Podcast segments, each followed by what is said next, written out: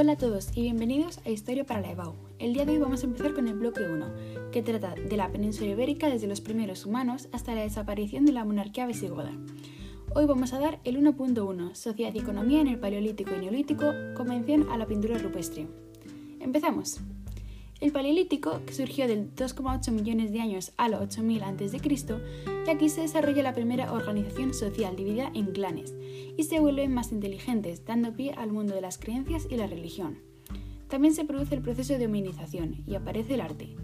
Era una humanidad cazadora y recolectora, y desarrollaron herramientas de piedra tallada.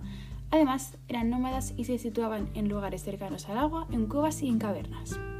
El neolítico va del 6000 al 5000 a.C., es considerado una revolución, puesto que empezaron a sentarse y con esto se volvieron sedentarios. Este es el inicio de las primeras civilizaciones y las clases sociales. Con eso también apareció la agricultura y ganadería. También se perfeccionaron las herramientas, esta vez con piedra pulida. Se crearon hornos para cocinar y vasijas en las que almacenar y transportar alimentos.